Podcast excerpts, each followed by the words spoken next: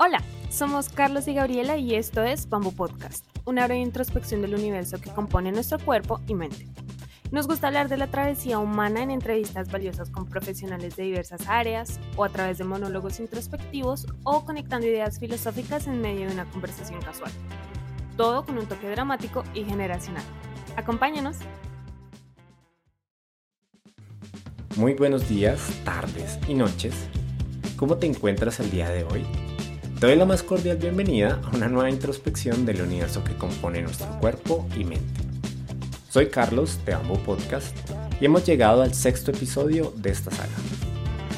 Como te comentaba en los demás episodios, estoy aquí contigo para presentarte 34 reflexiones que te pueden acompañar en tu día a día y así entender mejor diferentes situaciones y momentos de la vida.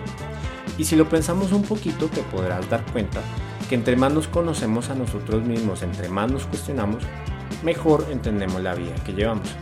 Porque somos conscientes de nuestras fallas, de nuestras inseguridades, nuestros miedos, fortalezas y todo lo demás.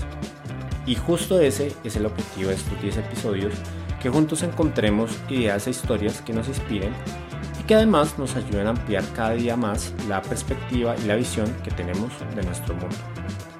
No olvides, como siempre, que si te ha interesado algo de lo que te he compartido hasta ahora, puedes dejar una breve reseña en tu plataforma favorita de podcast. Esto es fundamental para mí porque me ayuda a seguir adelante con este bello y precioso proyecto. Sin más preámbulos, vámonos con la reflexión número 16. Sé paciente y no te enojes, menos y mucho menos con los que más quieres. Esta reflexión como otras se dice muy fácil y qué bonito sería si todos en este mundo creyéramos eso y la verdad es que la mayoría de los casos nos cuesta bastante porque tendemos a ser muy reactivos. La razón de esto es que el enojo suele ser un reflejo casi automático ante, ante una amenaza o ante una decepción. Y entonces nos sentimos en peligro, subimos la voz, nos tensionamos y preparamos una respuesta en forma de defensa o de ataque, ya sea verbal o, física. Este, este, esta reacción es un instinto primal, es algo muy primitivo que nos vuelve mensos por un momento porque se trata de sobrevivir, no de pensar, y entonces eso apaga la razón y lo que hace es movilizar todo nuestro cuerpo para que, para, una de dos, o para huir o para atacar, porque pues es algo que viene de hace millones de años y por eso sentimos como la adrenalina sube, la temperatura del cuerpo sube también y que curiosamente esto es un patrón que tenemos en común con los reptiles. Y entonces a veces la percepción a nivel corporal es de alto riesgo, o sea que nuestra vida está en, en, peligro, es como algo que tenemos en el inconsciente y por eso a veces reaccionamos de manera violenta, no porque nuestra vida esté en peligro. Y la realidad es que simplemente alguien se nos atravesó por accidente, alguien no cumplió una cita, o sea, cosas que pasan en el día a día, pero no es una cosa de vida o muerte como en nuestro inconsciente lo puede interpretar.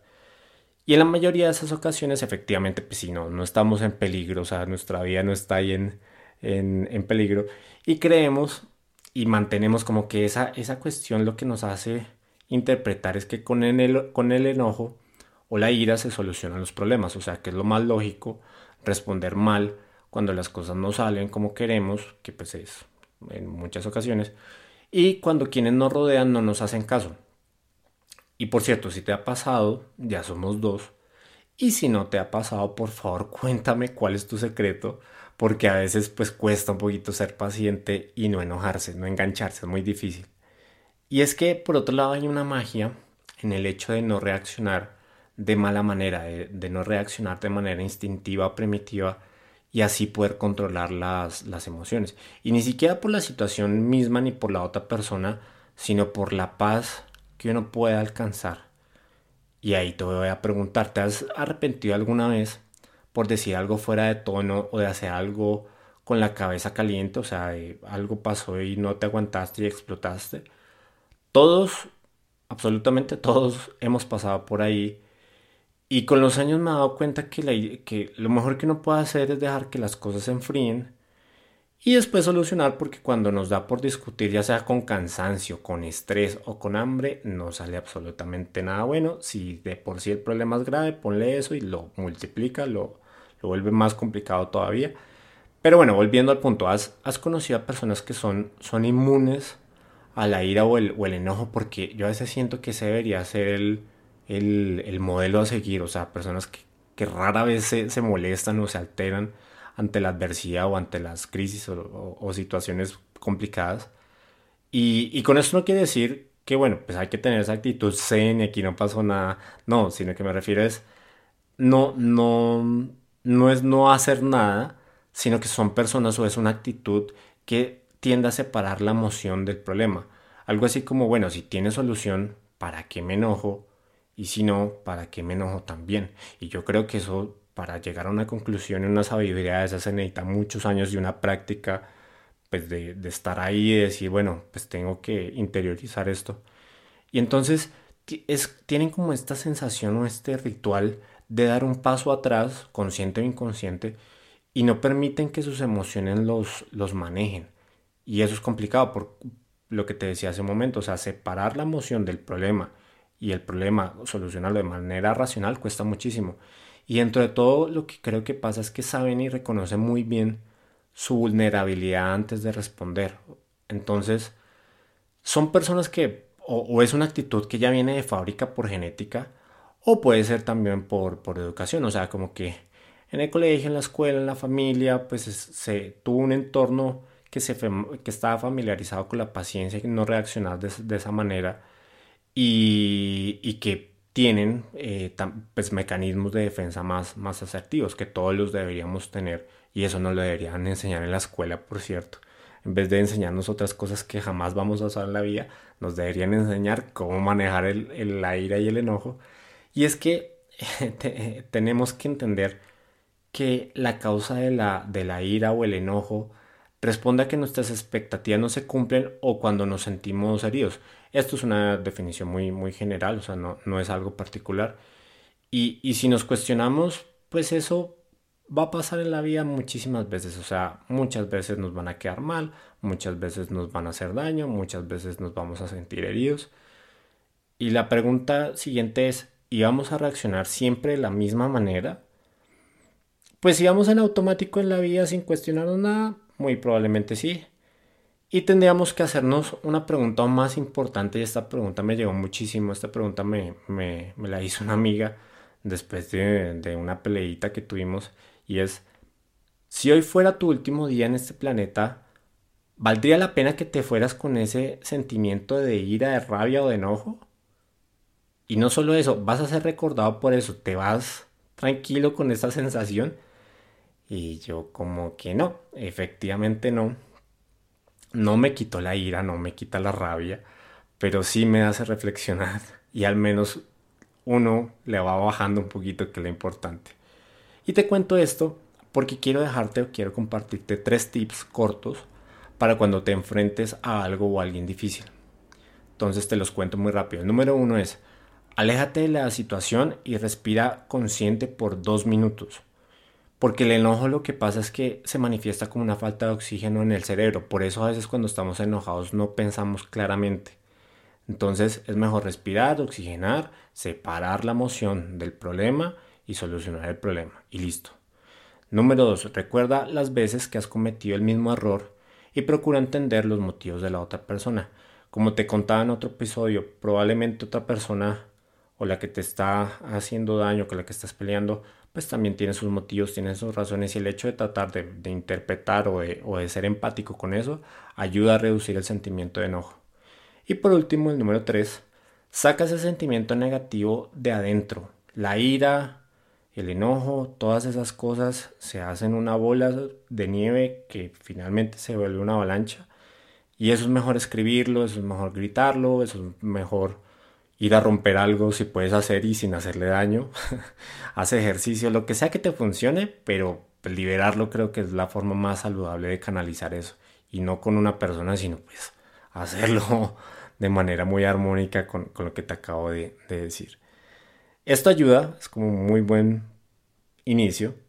Y no es por arte de magia que desaparece, porque pues si hemos ido 20 años, 15 años, 10 años, eh, enojones o hemos tenido esta predisposición a, responder así, eh, pues no se nos va a pasar con leerte estos tips claramente ni en 15 días, o sea, se necesita mucho más, pero creo que es un muy buen comienzo. Y dicho esto, te presento la reflexión número 17.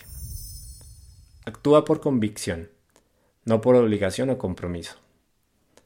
A todos nos llegará un momento en la vida donde miraremos hacia atrás un poco arrepentidos por lo que no, por lo que no hicimos y, salen esas ideas como que si no me dediqué a lo que me gustaba o no estudié lo que quería, que no le hablé a la persona que me gustaba, que porque no hice esto, lo otro, bla, bla, bla.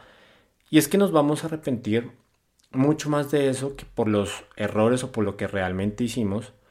Y ¿sabes por qué? Porque ese tipo de cosas nos intrigan o sea, nos integran las decisiones que no tomamos, como los escenarios paralelos, y esa es la razón por la cual en los últimos años ha tomado tanta fuerza eh, en el cine la idea del multiverso, porque a todos en nuestras vidas se nos ha pasado por la mente preguntarnos qué hubiera pasado si, o sea, qué hubiera pasado si me hubiera ido de la casa de mis papás más joven o cualquier cosa, la, la, la idea o el universo paralelo que a ti se te haya ocurrido. Y yo creo, y no sé si esto te resuena a ti también, eh, te puedas identificar, pero en mi caso, yo a veces he soñado a veces con, con algunas de esas cosas, o sea, con esos escenarios. No sé si tengo ahí algo en el, en el inconsciente que me recuerda ese tipo de, cositas, porque yo creo que hay un anhelo medio, medio utópico tal vez en eso que, que se guarda en la mente, o sea, no, no sé si te ha pasado también, pero es algo que, que hay que tratar de, interpretar. Tampoco es para pensar y sobrepensar, porque pues no es necesario, pero sí es como algo ahí que, que suena. Y, esa, y ese anhelo, curiosamente, eh, tiende a convertirse a veces en insomnio. O sea, bueno, ya, ya si, lo, si lo piensas un poquito más o si es algo que te generaba ruido y, y sigue ahí presente, y se convierte como en esa vocecita que, que te susurra lo que debes hacer o buscar por más que lo niegues o por más que no lo quieras, o sea, por ejemplo, en el tema vocacional de las carreras o del trabajo, que, que el, en los sueños se manifiestan ese tipo de cosas. Y, y, esa, y ese, creo yo que ese tipo de búsquedas hay que darles voz, hay que darles un lugar para que no queden ahí volando y no te sigan atormentando de cierta manera. Y, y eso se conecta más o menos con lo que te contaba del camino de, de, del héroe, ¿te acuerdas? Por allá en el episodio número 2 y bueno, pues por ahí va más o menos la cosa, como esa, esa conexión profunda con, con uno mismo y con la vocación que uno tiene en la vida y el propósito.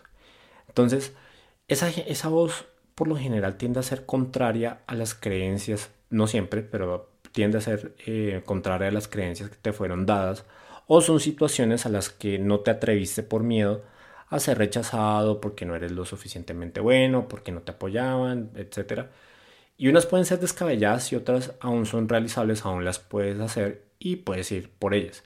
Y te cuento esto es porque cuando vamos creciendo vamos buscando más, más seguridad, más estabilidad, porque según y abro comillas ya comprendimos de qué trata el mundo, ya sabemos cómo es la cosa, cierro comillas, y, y creemos que ya tenemos más respuestas, o sea que ya, ya entendimos el mundo, ya no necesitamos preocuparnos por nada más y empezamos a echar raíces y en ocasiones perdemos la, la, curiosidad, o sea, como que perdemos ese motor y en el momento que, que, nos sentimos, que nos sintamos así, yo creo que lo, que lo que vale la pena que nos preguntemos es, ¿estoy haciendo algo por lo que deseo o simplemente estoy dejando pasar la vida? Y por lo que deseo me refiero como a esas cositas que dejaste en el tintero, como esas cositas que dejaste en el pasado, y, por otro lado, y, más fuerte todavía, otra pregunta es, ¿estoy cumpliendo las expectativas de alguien más o las mías?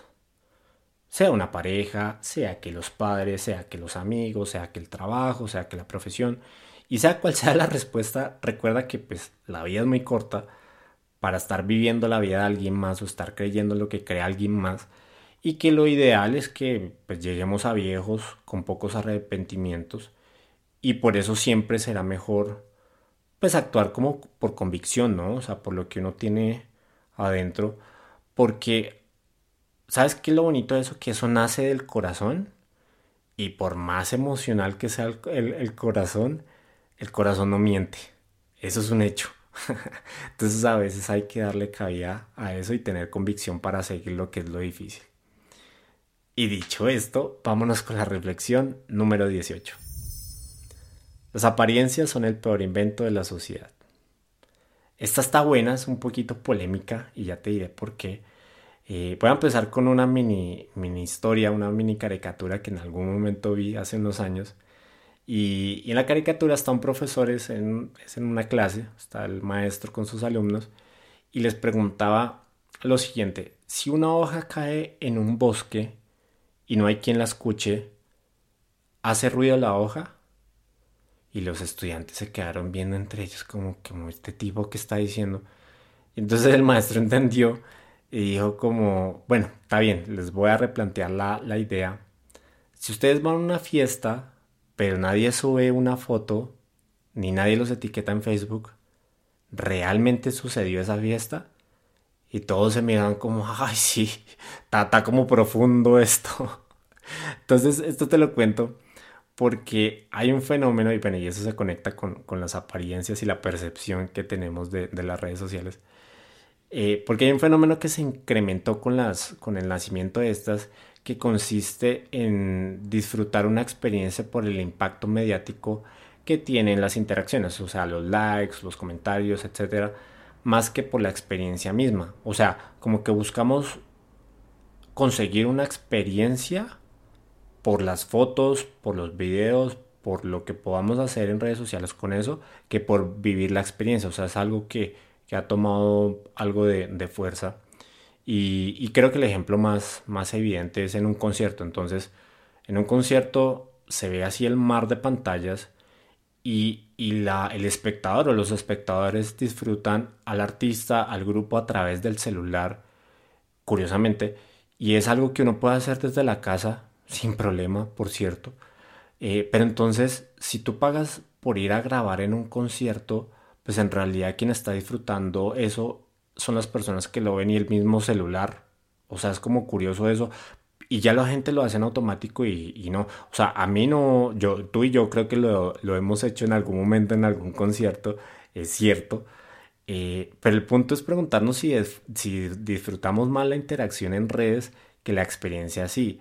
O sea, porque puede ser algo inconsciente incluso, o sea, que, no disfrutamos tanto por querer recibir como este rush de, dopamina, recibir como las reacciones y todo esto. O sea, que nos vale más eso que la experiencia misma, como ya, ya lo dije.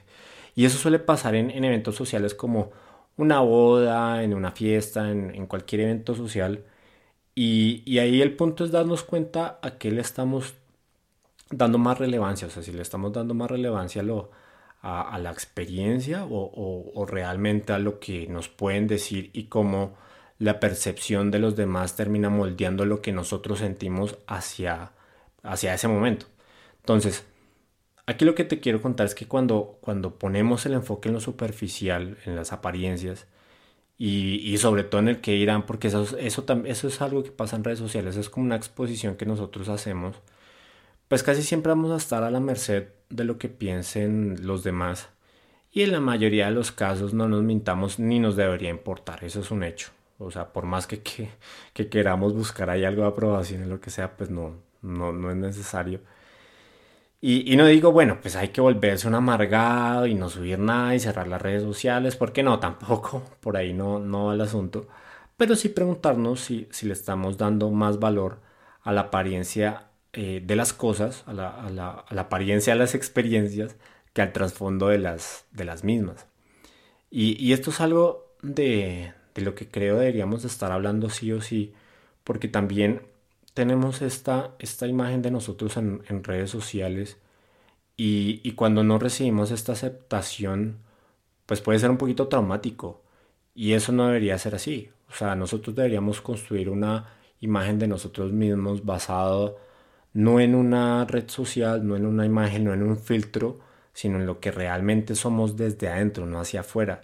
Y eso creo que es algo que, nos hemos perdido un poco en este caos de, y en esta inmediatez que nos da la, tecnología. Entonces sí es algo que, que, debería hablarse y sobre todo por el uso excesivo de las, de las mismas y su vínculo con la salud mental pero bueno, eh, ya me estoy yendo en otro tema, eso es otra historia, pero sí quería compartirte esa reflexión porque es importante, todos tenemos acceso a, las redes sociales y está al alcance de la mano y pues eso nos debería preocupar o al menos hacernos cuestionar un, un poquito. porque la idea, ya tú sabes, es dejarte varias inquietudes y que eso pues remueva hay varias cositas. Terminamos. Este creo que se nos fue un poquito más, más rápido. Y te cuento que ya nos quedan solamente cuatro episodios de esta saga, se nos ha ido volando. Y te agradezco de nuevo muchísimo por haber llegado hasta aquí, por haberme acompañado hasta el final. Y te dejo eh, el día de hoy, pero nos vemos mañana para seguir explorando juntos el universo que compone nuestro cuerpo y mente. Y por cierto, puedes encontrar los demás episodios eh, aquí en Spotify o en Apple Podcast o en Deezer, donde sea que escuches este, este bonito podcast. Y ahí encuentras más episodios eh, con, con invitados, que se fue la mayoría del desarrollo del podcast durante un buen rato. Y hablamos sobre estos y más temas interesantes.